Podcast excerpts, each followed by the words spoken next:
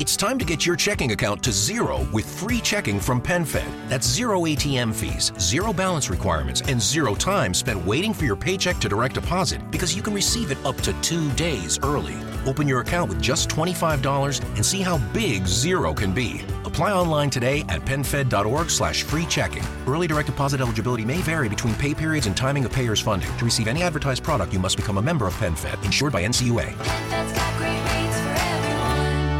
If you only have a 401k, you're not getting the most for retirement. Wait, what? Add a Robinhood IRA on top, then they'll boost it by 3%. You can do that? And if you transfer in any retirement account, you get 3% on top of that. Is there a limit to the match? No limit. Robinhood Gold gets you the biggest contribution match of any IRA on the market. Sign up for Robinhood Gold at Robinhood.com slash boost by April 30th. Subscription fees apply. Investing involves risk. 3% match requires gold for one year from first match. Must keep IRA for five years. Match on transfers subject to additional terms and conditions. Robinhood Financial LLC member SIPC.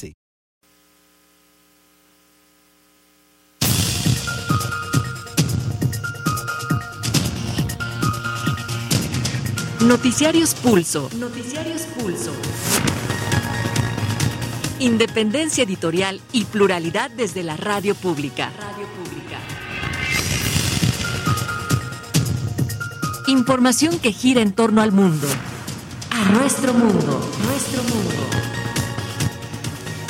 ¿Qué tal? Muy buenos días, bienvenidas, bienvenidos a este primer servicio informativo de los noticiarios Pulso hoy martes 23 de mayo del 2023. Saludo con mucho gusto a mi compañera y amiga Alexia Cervantes. ¿Cómo estás Alexia? Buen día. Encantada de saludarte Francisco Muñoz y de saludar a todas las personas que nos escuchan a través de las distintas frecuencias de Radio Educación porque ya tenemos listo toda la información, lo más relevante que se ha generado hasta el momento en México y en el mundo. Un juez federal libró una nueva orden de aprehensión en contra del ex secretario de Seguridad Pública Federal, Genaro García Luna, y otros 60 exfuncionarios y particulares por un presunto peculado por más de 5.112 millones de pesos mediante 10 contratos fraudulentos en el equipamiento de cárceles, cuyo dinero luego fue sustraído mediante diversas triangulaciones criminales a nivel internacional.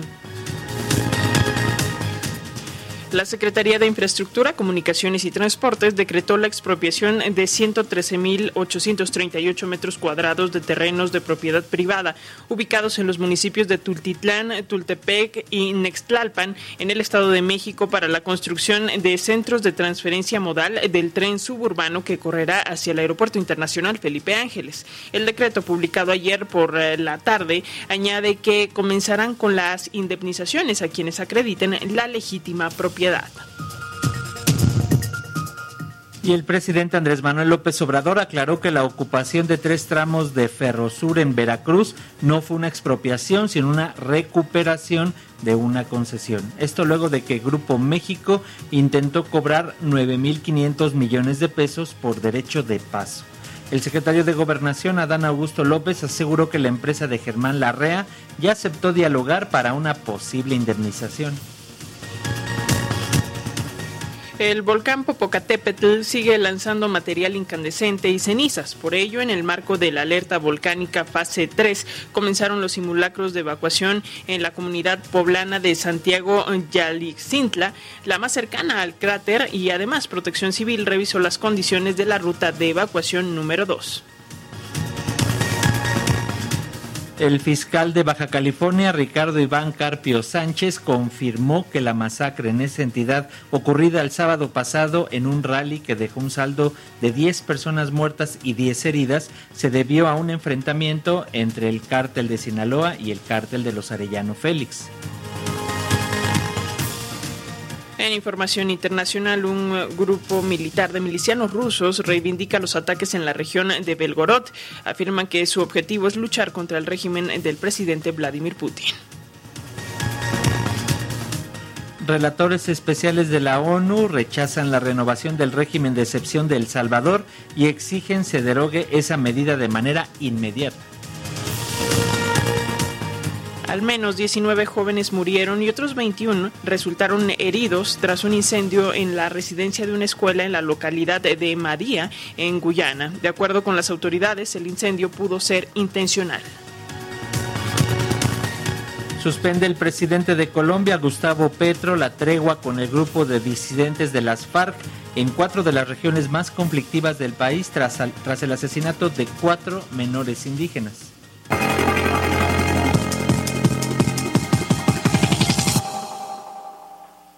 Vamos de lleno con toda la información.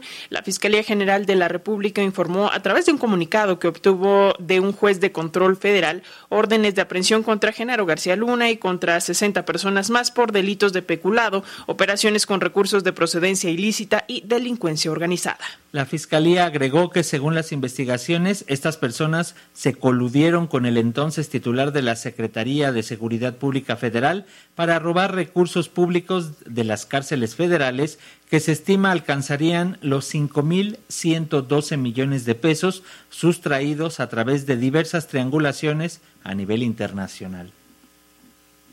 La orden de arresto dictada por la Fiscalía contra Genaro García Luna, quien fuera secretario de Seguridad en el gobierno de Felipe Calderón, así como a otras 60 personas, es por operaciones con recursos de procedencia ilícita y delincuencia organizada. Los imputados colaboraron con García Luna para saquear los recursos públicos de cárceles federales dependientes de la Secretaría de Seguridad Pública. La investigación de la Fiscalía apunta que se canalizaron recursos públicos de manera ilícita a empresas controladas por García Luna y sus socios a través de 10 contratos que fueron sustraídos por medio de diversas triangulaciones criminales a nivel internacional. La orden de aprehensión es girada por las autoridades mexicanas, mientras Genaro García Luna espera sentencia en Estados Unidos tras ser declarado culpable por cuatro delitos relacionados con el narcotráfico y uno más por declaraciones falsas. El gobierno de Estados Unidos tenía sospechas de que el funcionario del sexenio de Calderón estaba presuntamente involucrado en nexos con cárteles mexicanos tales como el de Sinaloa y el de los Beltrán Leiva. Es el funcionario mexicano de más alto rango en ser juzgado en Estados Unidos por cargos de narcotráfico en un caso que muestra nítidamente los tentáculos del cártel de Sinaloa que dirigió Joaquín El Chapo Guzmán. Tras el arresto de García Luna en 2019, Calderón expresó su profunda sorpresa y dijo que desconocía los hechos que se imputaban al que fuera su mano derecha. Y en otras informaciones, el presidente Andrés Manuel López Obrador aseguró que ya se tiene un plan ante la actividad volcánica del Popocatépetl y los expertos mantienen también la vigilancia en el volcán en las 24 horas. Agregó que su gobierno está trabajando desde las primeras erupciones y hay coordinación entre protección civil y los gobiernos locales. El presidente Andrés Manuel López Obrador aseguró que ya está listo el plan de prevención y acción en caso de que se intensifique la actividad del volcán Popocatépetl. El mandatario hizo un llamado a la población a estar pendiente de las indicaciones de las autoridades y confirmó que el semáforo de alerta volcánica se encuentra en amarillo fase 3. Hoy en la mañana eh, se nos presentó ya un plan. Eh, aprovecho para decirle a la gente que de acuerdo a los expertos eh, todavía es semáforo amarillo fase 3. Ellos saben bien eh, porque pues ahí nacieron, ya saben el comportamiento del, del volcán. Hay quienes sostienen que cuando hay erupciones es este, más tranquilizante que cuando está en silencio. López Obrador añadió que se mantiene el monitoreo del volcán las 24 horas y se encuentran desplegados más de 7.000 elementos de las Fuerzas Armadas para enfrentar cualquier contingencia. Para Pulso de Radio Educación, Carlos Calzada. Debido a la reciente actividad del volcán Popocatépetl, que se ubica entre los límites de los estados de Puebla, Morelos y el Estado de México, y al cambio en la alerta volcánica, autoridades del gobierno llevaron a cabo una supervisión de la ruta de evacuación del coloso. Se revisó la ruta número 2 denominada Paso de Cortés, ubicada entre los municipios de San Nicolás de los Ranchos, San Pedro Cholula y San Andrés Cholula, pertenecientes al estado de Puebla. Además de entregarles cubrebocas a los habitantes de estas comunidades para protegerse de la ceniza volcánica, les explicaron por dónde tendrían que evacuar en caso de emergencia. La Guardia Nacional, en coordinación con la Secretaría General de Gobierno del Estado de México y alcaldes de cinco municipios, cerraron el camino a paso de Cortés para impedir que turistas, alpinistas o curiosos accedan a la zona de seguridad y observen de cerca la actividad que registra el volcán Popocatépetl. en compañía de la titular de la Coordinación Nacional de Protección Civil, Laura Velázquez Salzúa, y durante un recorrido de supervisión de la ruta de evacuación número 2, ubicada en Santiago Xalitzintla, el gobernador de Puebla, Sergio Salomón Céspedes Peregrina, comentó que los tres órdenes de gobierno tienen protocolos perfectamente establecidos para actuar en caso de alguna contingencia o si cambiar el semáforo volcánico a rojo fase 1.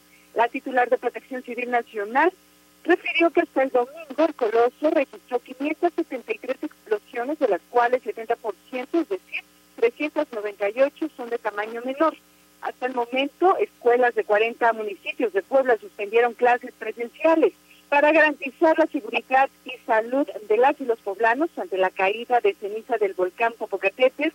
El gobierno reforzó las medidas de prevención, por lo que hasta nuevo aviso quedan suspendidas también las actividades deportivas al aire libre como fútbol o los juegos de béisbol en el estadio Hermano Cerdán. También habrá labores de supervisión para evitar que se produzcan alimentos al aire libre, ya que si se contaminan de ceniza podrían generar enfermedades intestinales. Aclaró que los tianguis y mercados que cuentan con alguna protección o estén techados operarán de forma regular. Para Pulso de Radio Educación desde Puebla, Sharon Ram. En tanto, investigadores y especialistas señalaron que continuará la caída de ceniza y previeron que para junio y julio podría llegar a la Ciudad de México y a Morelos debido a la dirección del viento. Exhortaron a la población a seguir las medidas de protección ante la presencia de ceniza, como el uso de cubrebocas, lentes y sombreros, cerrar puertas, ventanas y los depósitos de agua, así como evitar que llegue al drenaje. Ante la actividad reciente del volcán Popocatépetl, funcionarios y especialistas universitarios hicieron un llamado a la población para que se mantenga atenta a las alertas emitidas por las autoridades. En conferencia de prensa, Carlos Gutiérrez Martínez, director de investigación del Centro Nacional de Prevención de Desastres, CENAPRED, señaló que actualmente el semáforo de alerta volcánica se encuentra en amarillo fase 3 Gutiérrez señaló que las autoridades y la población deben tomar medidas. Preparar personal, equipos de evacuación y albergues. La Coordinadora Nacional de Protección Civil solicitó a la población seguir las recomendaciones. Limpiar ojos y garganta con agua limpia. Cubrir nariz y boca con pañuelo o cubreboca seco. Cerrar ventanas o cubrirlas y permanecer lo más posible en interiores evitar la acumulación de ceniza en techos y patios, barrer las cenizas, evitar humedecerlas y, recolectarla en bolsas, cubrir recipientes de agua para evitar su contaminación. El funcionario del Senapred señaló que los investigadores determinaron pasar a la fase 3 ante la actividad reciente del volcán. Afirmó que el escenario actual es parecido a lo que se ha registrado en otros años llegaron a la conclusión de recomendar el cambio de nivel en el semáforo de alerta a amarillo fase 3, después de evaluar la evidencia científica de la actividad general del volcán, que ha mostrado un aumento gradual y cambios en su comportamiento con respecto a etapas pasadas, comparable a 2012, 2013 y 2019. Para Pulso de Radio Educación, Sosimo Díaz. Con seis votos a favor y cinco en contra, la Suprema Corte de Justicia de la Nación invalidó en su totalidad el decreto del presidente López Obrador que declaraba el tren Maya y otras obras federales como asuntos de seguridad nacional. El decreto tenía la intención de proteger que los proyectos no fueran detenidos por funcionarios corruptos, eso dijo el presidente. Y con este nuevo dictamen, la Suprema Corte volvió a dar un revés al Ejecutivo Federal y con esta decisión el presidente no puede volver a invocar el decreto. El Tribunal dictaminó que el decreto era inconstitucional porque no brindaba suficiente información sobre los proyectos y su posible impacto en el medio ambiente y en las comunidades indígenas. El presidente ya no podrá deslindarse y protegerse de lo que es seguridad nacional y que por eso no puede dar los datos reales de todo lo que se ha gastado en sus proyectos emblemáticos, el tren Maya, Dos Bocas y el aeropuerto Felipe Ángeles. Entre las obras de infraestructura que están contempladas en dicho decreto, además del tren Maya, se encuentra el corredor interoceánico del Istmo de Tehuantepec y los aeropuertos de Palenque, Chetumal y Tulum.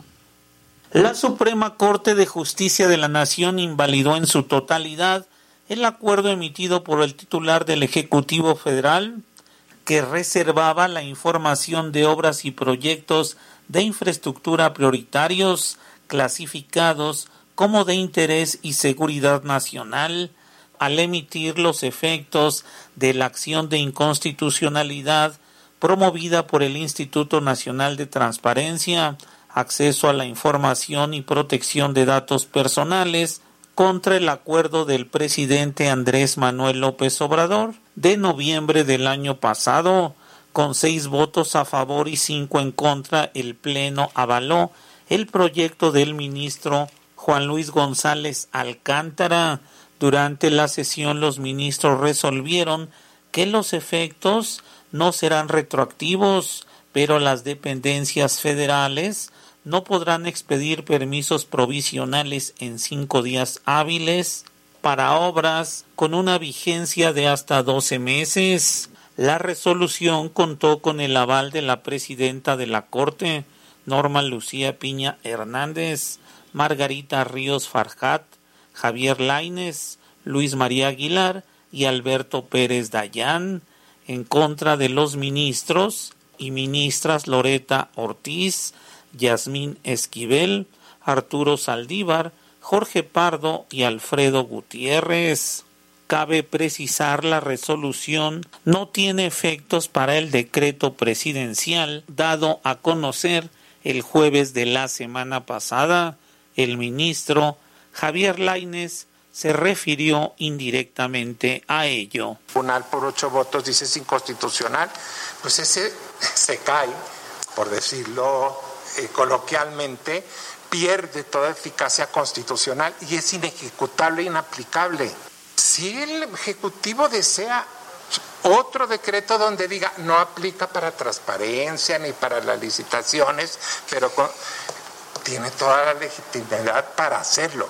Para Pulso de Radio Educación, Carlos Godín Estelles, y la Secretaría de Infraestructura, Comunicaciones y Transportes, por causa de utilidad pública, determinó expropiar la superficie de 113.838 metros cuadrados de terrenos de propiedad privada ubicados en los municipios de Tultitlán, Tultepec y Nextlalpan en el Estado de México. Con esta expropiación se podrán construir los centros de transferencia modal que brindarán servicio de transporte del tren suburbano que correrá hacia el Aeropuerto Internacional Felipe Ángeles. El decreto publicado señala que el objetivo es garantizar la conectividad desde y hacia el Aeropuerto Internacional Civil y Militar General Felipe Ángeles para la ampliación de la línea 1 del tren suburbano de la estación Lechería a la de Santa Lucía. Este decreto se suma al dado a conocer sobre el tramo Coatzacoalcos en Medias Aguas para uso del ferrocarril del Istmo de Tehuantepec. La Secretaría de Gobernación informó que hay posibilidad de un acuerdo con Grupo México para que el tramo Coatzacoalcos Medias Aguas pase a manos del Estado mexicano, ya que el conglomerado presidido por Germán Larrea aceptó dialogar con la Administración Federal. El presidente López Obrador aclaró que no fue una expropiación en la ocupación de tres tramos de Ferrosur en Veracruz. La decisión de ocupar tres tramos de vías férreas concesionadas a Ferrosur operada por Grupo México no es una nacionalización, aseguró el presidente Andrés Manuel López Obrador, quien añadió que este consorcio pretendía una indemnización por 9.500 millones de pesos. Y viene con una propuesta de que querían que les pagáramos 9.500 millones de pesos. Pues así ya no se puede.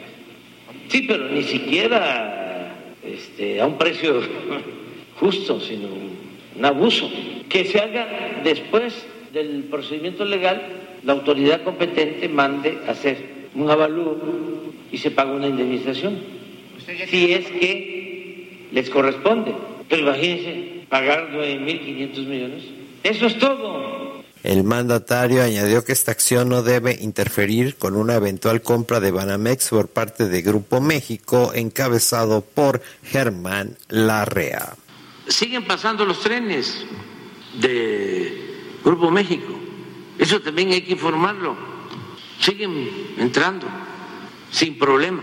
Si este eh, actuó la Marina es para cuidar que no haya un sabotaje y que nos culpen, pero no es para que eh, se detengan las operaciones. Están operando. Para Pulso de Radio Educación, Carlos Calzada. La Confederación de Cámaras Nacionales de Comercio, Servicios y Turismo exigió al gobierno de Andrés Manuel López Obrador frenar las expropiaciones como la realizada a 120 kilómetros de las vías, las vías férreas de Grupo México Transportes, empresa propiedad de Germán Mota Velasco. La organización empresarial pidió al gobierno federal respeto a la propiedad privada como base fundamental del libre ejercicio empresarial. Y por su parte, el Consejo Coordinador Empresarial manifestó su preocupación por la expropiación de distintos tramos ferroviarios ubicados en Veracruz de Grupo México, que por decreto los declaró de utilidad pública. El Consejo Coordinador Empresarial dijo que el empresariado nacional mantiene inquietud por los efectos negativos que pudiera traer consigo este tipo de acciones del actual Administración Federal. Y el valor de la producción generado por empresas constructoras alcanzó en marzo pasado los 25.185 millones de pesos, es decir, un retroceso de 1.1% en, en términos reales respecto a lo reportado en febrero pasado y un crecimiento de 2.8% respecto al mismo mes del 2022, así lo informó el INEGI. El Instituto Nacional de Estadística y Geografía dio a conocer que en el mes de marzo del 2023 el valor de la producción generado por las empresas constructoras tuvo una disminución de 1.1% en términos reales respecto a febrero pasado. A tasa mensual en el tercer mes de este año, el personal ocupado total creció 0.5%, las horas trabajadas no presentaron cambio y las remuneraciones medias reales aumentaron 0.5%.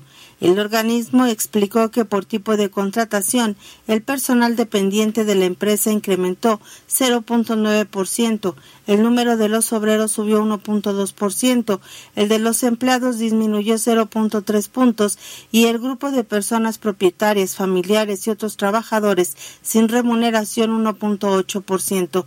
El personal no dependiente descendió 8.2%.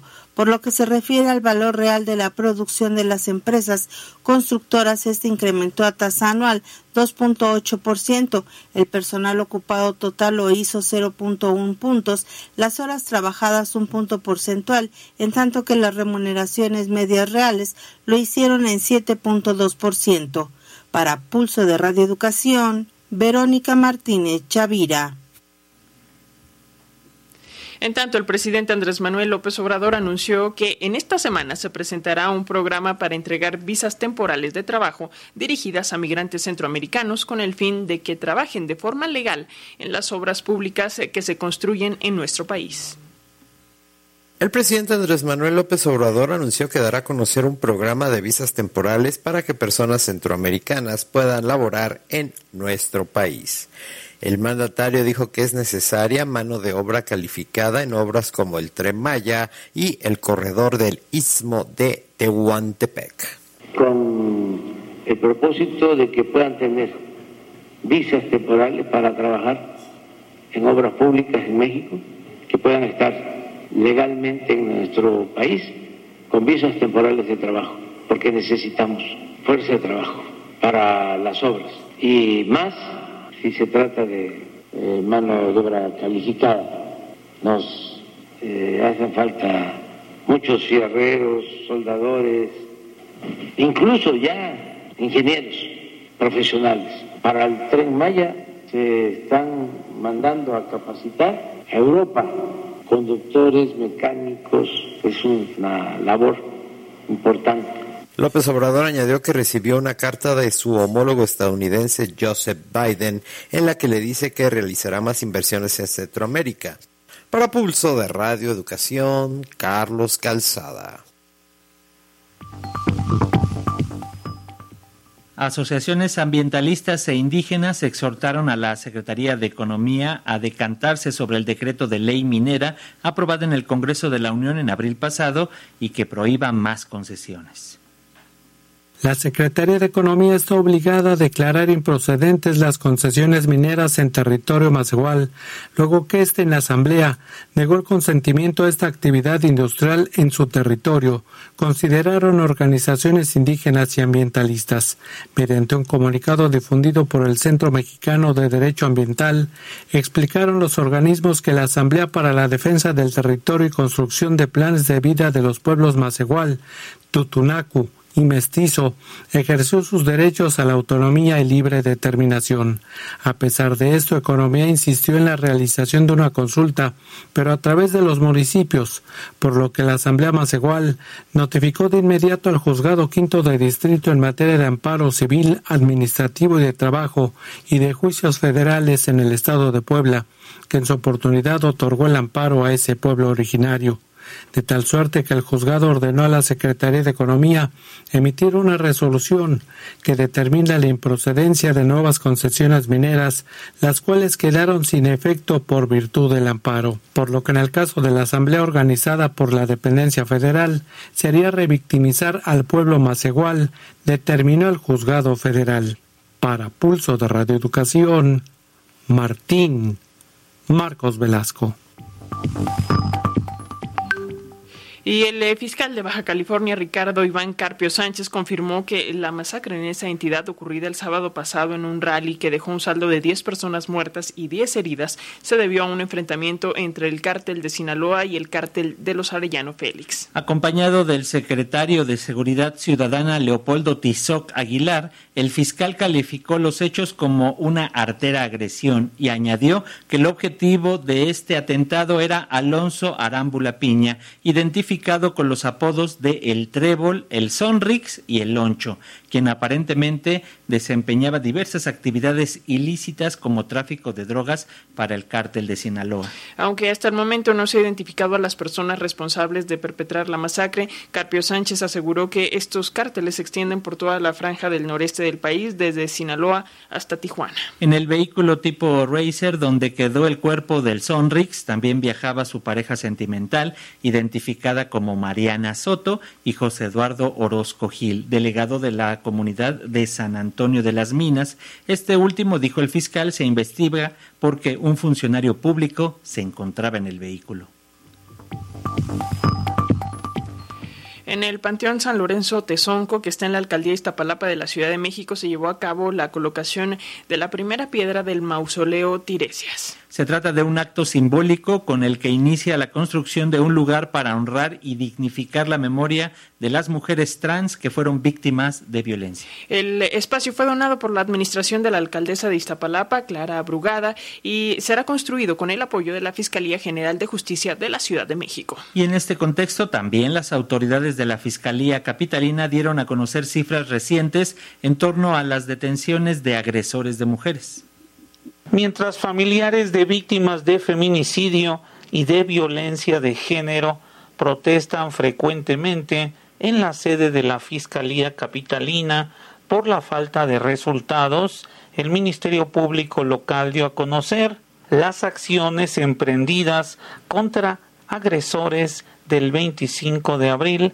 al 18 de mayo, sin aludir a los cierres de vialidades y pintas que realizan los inconformes para exigir justicia, la titular de esa dependencia, Ernestina Godoy, expresó que detuvieron a 139 personas implicadas en delitos contra niñas, adolescentes, mujeres y adultas mayores en la Ciudad de México. 75 personas fueron imputadas por violencia familiar, 39 por abuso sexual, siete por feminicidio e igual número por el delito de violación, seis por tentativa de feminicidio, tres por el delito contra la intimidad sexual y los dos restantes por un acoso sexual. La funcionaria manifestó que esta acción forma parte de la alerta de violencia de género vigente en la capital del país. Para Pulso de Radioeducación, Carlos Godín Estelles. Nos enlazamos en este momento con nuestro compañero Carlos Calzada, quien como todos los días nos tiene el reporte de la conferencia matutina del presidente Andrés Manuel López Obrador. Adelante, Carlos, te escuchamos.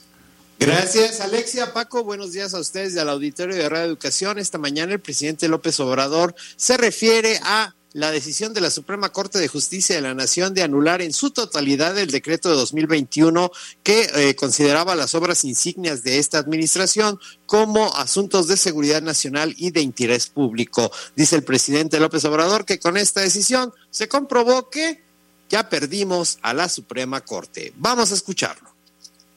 Nos adelantamos porque ya sabíamos que en la Corte había la intención de frenar las obras que estamos realizando en el sureste, el tren Maya, el istmo y otras obras importantes de beneficio para la gente. Y la Corte, como se dice coloquialmente, ya la perdimos. Este, yo creo que siempre había estado alejada del pueblo y cercana al poder, pero ahora de manera descarada. Y bueno, también en ese sentido el presidente López Obrador aseguró que ya, ya es evidente el divorcio entre sociedad y la sociedad y el pueblo y la Suprema Corte de Justicia de este país. Vamos a escucharlo. Existe un divorcio completo entre este aparato que simula impartir justicia y las necesidades de la mayoría de los mexicanos. Por eso sentimos que hace falta una reforma en el Poder Judicial. Hoy es martes del Pulso de la Salud y el subsecretario de Salud, Hugo López Gatel, dio a conocer los efectos de los inhalantes, los solventes, la mona que le llaman, y eh, entre los jóvenes, que son los principales este, consumidores de este tipo de sustancias volátiles, dice eh, López Gatel que estas, estas drogas son la droga de las personas que tienen menores recursos aquí en nuestro país, y también señaló que es la droga, la segunda droga que más se consume entre los jóvenes de nuestro país. Vamos a escucharlo. Un dato importante y preocupante es que estos solventes, estos inhalantes, son la segunda sustancia de inicio entre el espectro de sustancias drogas, de sustancias psicoactivas que se consumen. Después de la marihuana, popularmente conocida como la mota, eh, los inhalables son el segundo producto de inicio y enseguida viene el crack, una forma eh, muy impura de la cocaína. 84% de quienes las consumen inician antes de los 19 años. Y esto es también muy preocupante porque nos habla de un atrapamiento de la juventud en etapas muy tempranas. Y también en este sentido, la secretaria de Educación Pública, Leticia Ramírez, dijo que la campaña de prevención de las drogas que se está llevando a cabo en escuelas secundarias y preparatorias y que son impartidas por los maestros, pues dice que el 95% de las escuelas ya están participando en esta campaña de, de prevención de adicción a las drogas. Vamos a escucharla. Podemos informar que en el 95% de las escuelas secundarias y de media superior han participado de una manera muy comprometida y muy con mucho cariño hacia los adolescentes y jóvenes, hacia las alumnas y alumnos de estos grados por parte de los maestros utilizando la guía para docentes. Realmente ha sido bien aceptada la campaña y hay un gran interés por manejar toda la información. Pues Paco Alexia es parte de lo que ocurre esta mañana en la conferencia de prensa del presidente López Obrador, en este que es el martes del pulso de la salud. El reporte. Muy bien, Carlos Calzada, gracias por tu reporte. Vamos a estar pendientes de lo que hay. ¿Qué vamos a escuchar hoy en tu cápsula, Carlos? Cuéntanos rápidamente. En la segunda parte de este reportaje vamos a conocer cuánto cuesta, que ha sido una de las preguntas que más han hecho, cuánto cuesta cómo son los paquetes y qué también qué significa viajar tres horas a mar abierto en un ferry y por qué Nelson Mandela se encuentra en el centro del mural que da la bienvenida a quien llega a las Islas Marías, a Puerto Valleto. Esto es la segunda parte que se llama El ferry y Mandela. Pues vamos a escucharlo. Gracias, Carlos. Hasta mañana. Hasta mañana, que tengan un excelente día. Vamos a escucharlo.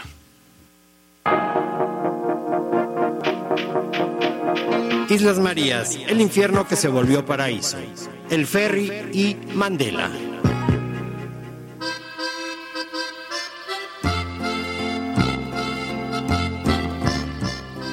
La custodia y operación de las Islas Marías es competencia exclusiva de la Secretaría de Marina. A través de Turística Integral, la dependencia ofrece diversos paquetes que van de los 5.455 pesos en clase turista y hostal compartido hasta los 8.050 pesos viajando en cabina privada y habitación individual. Todos ellos incluyen el viaje en ferry, alojamiento en uno de los hostales que fueron casas de los colonos que vivían con sus familias, alimentos tipo buffet y seguro médico de viajero. Toda la información sobre los paquetes puede ser consultada en la página www.visitaislasmarías.com. Los jueves a las 11 de la mañana el transbordador o ferry Islas Marías 2 parte de San Blas hacia el también llamado Alcatraz mexicano, ubicadas a más de 120 kilómetros de distancia en una travesía de 3 horas. Barco con una capacidad de 200 personas, cuenta con la más moderna tecnología en navegación, explica el segundo comandante del navío, Mario Rangel. Este transbordador eh, tiene una longitud de 40 metros, un ancho de 9 metros. Tenemos la capacidad de transportar hasta 199 tripulantes y de 13 elementos de tripulación. Contamos con dos motores propulsores a través del sistema de Waterjet que tienen alrededor de mil caballos de fuerza para propulsarnos a 20 nudos de velocidad. ¿Cómo ha sido la experiencia ahora que las Islas Marías fueron abiertas, digamos, y se convirtieron en este centro turístico? ¿Cuál ha sido la experiencia? Es, es una experiencia muy interesante, es algo completamente nuevo para nosotros, poder participar e impulsar el, el turismo en, en, el país. Ha sido algo, algo bastante novedoso, ha, ha habido una buena respuesta del, del público en general, eh, regularmente Hemos llevado de entre 60, 80 hasta inclusive nuestro máximo viaje 192 pasajeros. Entonces este, vemos mucho interés del público en, en, conocer la historia y en general todo, todo lo que son las islas.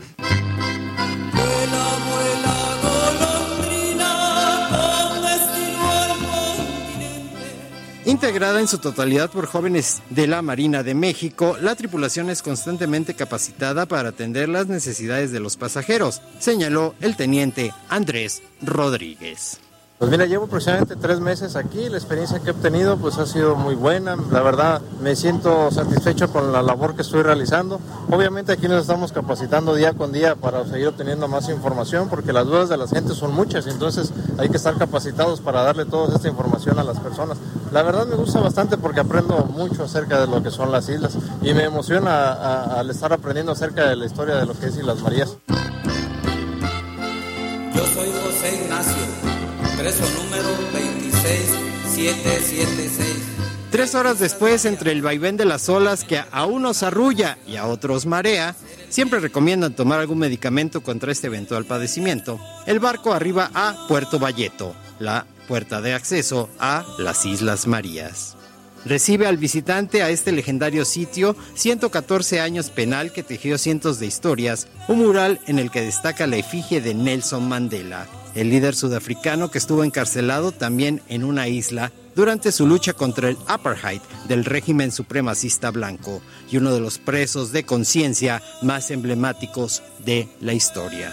En la ceremonia de inauguración, el 16 de diciembre de 2022, el presidente Andrés Manuel López Obrador puso de manifiesto la importancia de Mandela en la lucha por la libertad y la justicia en el mundo, por lo que su figura es central en el mural de bienvenida. Él escribió un libro que se llama El largo camino hacia la libertad, pero nos dejó esa enseñanza que aún cuando se tiene que caminar mucho y se exige de fatigas, no es en vano el luchar por la libertad, por la justicia, por la democracia, por la soberanía.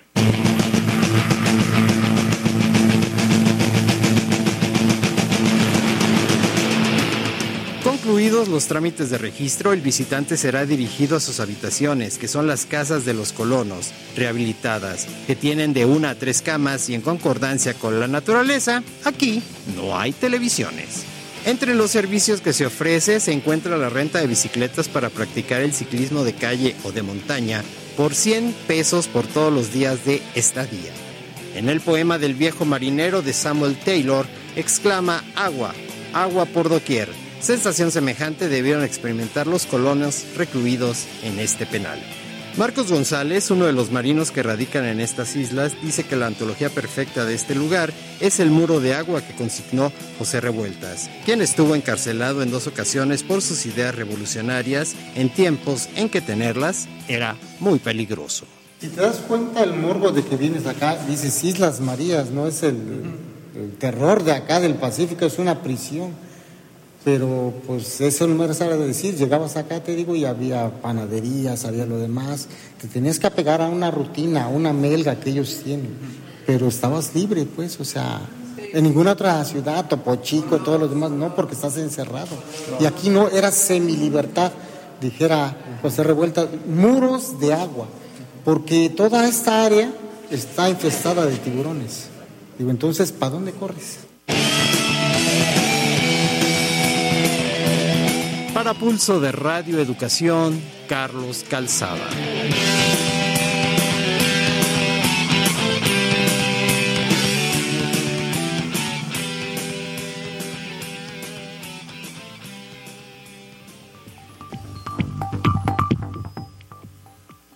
Integrantes del colectivo de madres buscadoras de Jalisco bloquearon los accesos al Instituto Estatal de, Ciencias Forenses en Tlaquepaque para exigir que se les entreguen los cuerpos que están en resguardo de la institución y que ellas han logrado identificar por su propia cuenta. Las manifestantes señalaron que hay cuerpos identificados desde hace dos años y que no han sido entregados porque personal del instituto les extorsiona y les pide hasta 20 mil pesos por familia opinión y análisis de los hechos noticiosos. Una mirada diferente con Maite Azuela. Justamente sobre la vida de las personas activistas y buscadoras tenemos el comentario de la periodista y promotora de derechos humanos, Maite Azuela. Muy buenos días, Maite. Muy buenos días, Paco y Alexa. Me da gusto saludarlos a ustedes de nuestro auditorio como todos los martes. El día de hoy quiero platicarles sobre el buscador y activista Mario Vergara, a quien apodaban la hormiga. Fíjense que desafortunadamente murió justamente unos días después de haber él mismo dado con el cuerpo de la joven Leslie Martínez, el pasado martes. Resulta que Mario Vergara trabajaba en una recicladora en Huitzuco Guerrero y compaginaba este empleo con la búsqueda junto con otros padres y madres de personas desaparecidas o familiares, muchas veces son hermanas y hermanos, y este era su caso. Mario Vergara era hermano de Tomás, quien había sido secuestrado en julio del 2012 en ese mismo municipio. Y bueno, pues él se dedicó con esto a buscar a su hermano, a unirse con otras buscadoras y buscadores, y se volvió un defensor de los derechos humanos incansable en términos de que muchas veces lideraba estas búsquedas. Eh, la las familias de los desaparecidos a quienes acompañó Mario saben perfectamente la pérdida que esto significa y lo recuerdan con muchísimo respeto y muchísimo cariño.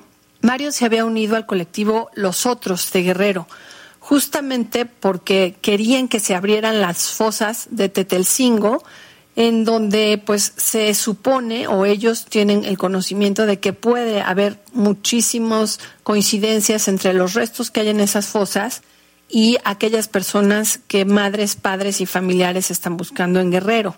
Por eso es importante a veces que tengamos estos referentes de quienes dedican buena parte de su energía y de su tiempo a trabajar por otros. Mario no solo buscaba a su hermano Tomás, ¿no? sino que además pues ayudó a la búsqueda de varios de los estudiantes de Ayotzinapa que se fueron uniendo alrededor del estado para poder dar con más víctimas y pues Tomás Vergara, su hermano, era un taxista que cuando fue secuestrado justamente ahí en familiares están buscando en Guerrero.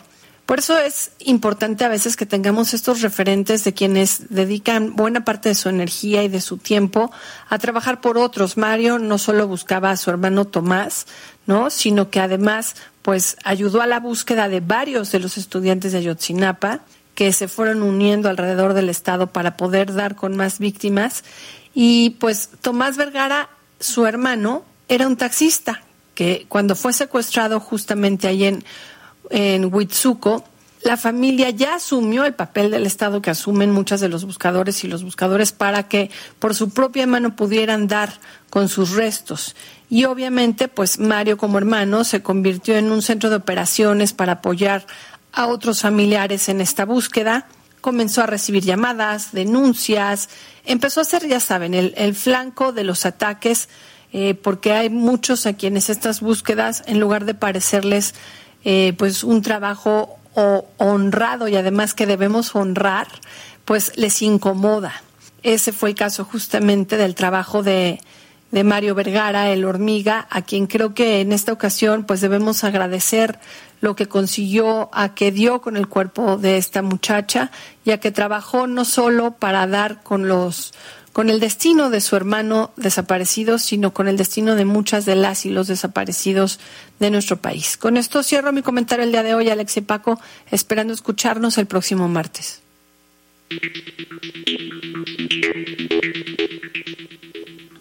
Gracias a la maestra Maite Azuela. Y vamos a información internacional porque en Moscú grupos militares denominados Legión Libertad para Rusia y Cuerpo de Voluntarios Rusos atacaron la región de Belgorod, fronteriza con Yarkov.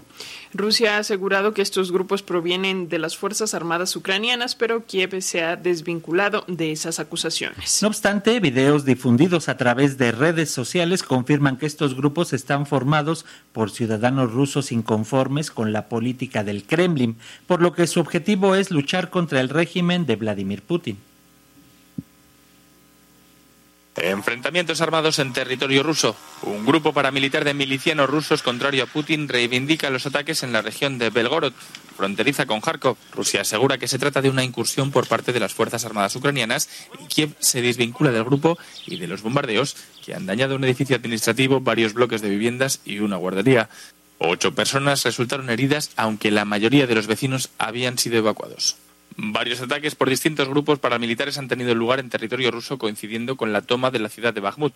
El grupo que reivindica este último ataque se denomina Legión de la Libertad de Rusia. En un vídeo difundido en redes sociales afirma ser un grupo de ciudadanos rusos que quiere poner fin a la dictadura del Kremlin y asegura haber liberado uno de los pueblos de la región. Kiev, por su parte, se desvincula completamente de los ataques de dos grupos paramilitares en Rusia los últimos días, a los que relaciona con ciudadanos rusos. Además, mantiene que el armamento, así como algunos tanques que han podido verse en redes sociales, fueron abandonados por el ejército ruso y pueden comprarse en el mercado negro.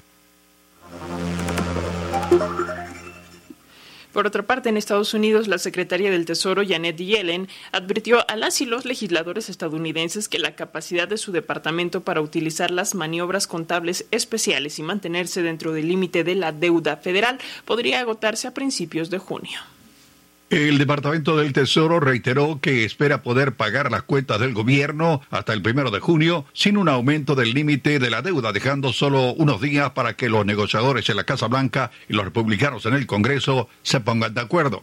En su tercera carta al Congreso en tres semanas, la secretaria del Tesoro, Janet Yellen, dijo que era altamente probable que la agencia no cumpla con todas las obligaciones de pago del gobierno, el techo de la deuda de 31.4 billones que desencadenaría un primer incumplimiento del pago en la historia del país. Con una semana adicional de información ahora disponible, escribo para señalar que estimamos que es muy probable que el Tesoro ya no pueda cumplir con todas las obligaciones del gobierno si el Congreso no actúa para aumentar o suspender el límite de la deuda a principios de junio. Esto fue lo que dijo la secretaria del Tesoro a la cadena NBC en el programa Meet the Press reunidos con la prensa. Well, I indicated um, in my last letter to Congress Indiqué en mi última carta al Congreso that we expect um, to be unable to pay all of our bills que va a ser imposible que paguemos todas nuestras cuentas in early June. a principios de junio. Para Pulso de Radio Educación desde Washington les informó Samuel Galvez. y al menos 19 jóvenes murieron y otros 21 resultaron heridos tras un incendio en la residencia de una escuela en la localidad de Madia, en Guyana. De acuerdo con las autoridades, el incendio pudo ser intencional y se sugiere que inició en una de las habitaciones. Por estos hechos, el presidente Irfan Ali ha declarado tres días de duelo nacional. En Guyana, un incendio en una residencia escolar femenina deja 19 muertos y 17 heridos, seis en estado crítico. Los fallecidos son 18 niñas, estudiantes de la escuela y un niño de 5 años. El siniestro se produjo en la escuela secundaria Madia, a unos 160 kilómetros de Georgetown, capital de Guyana. Los bomberos rescataron con vida a una veintena de estudiantes. La policía investiga los motivos de este posible acto intencionado. El país ha decretado tres días de luto nacional. Y en Sudán, 45 millones de personas se encuentran atrapados en medio de la lucha de poder en ese país es pese a que ya se han anunciado varias eh, treguas entre efectivos militares y paramilitares de las fuerzas de apoyo rápido, los combates continúan. La ONU ha advertido sobre el peligro de que la situación en ese país derive en un conflicto étnico.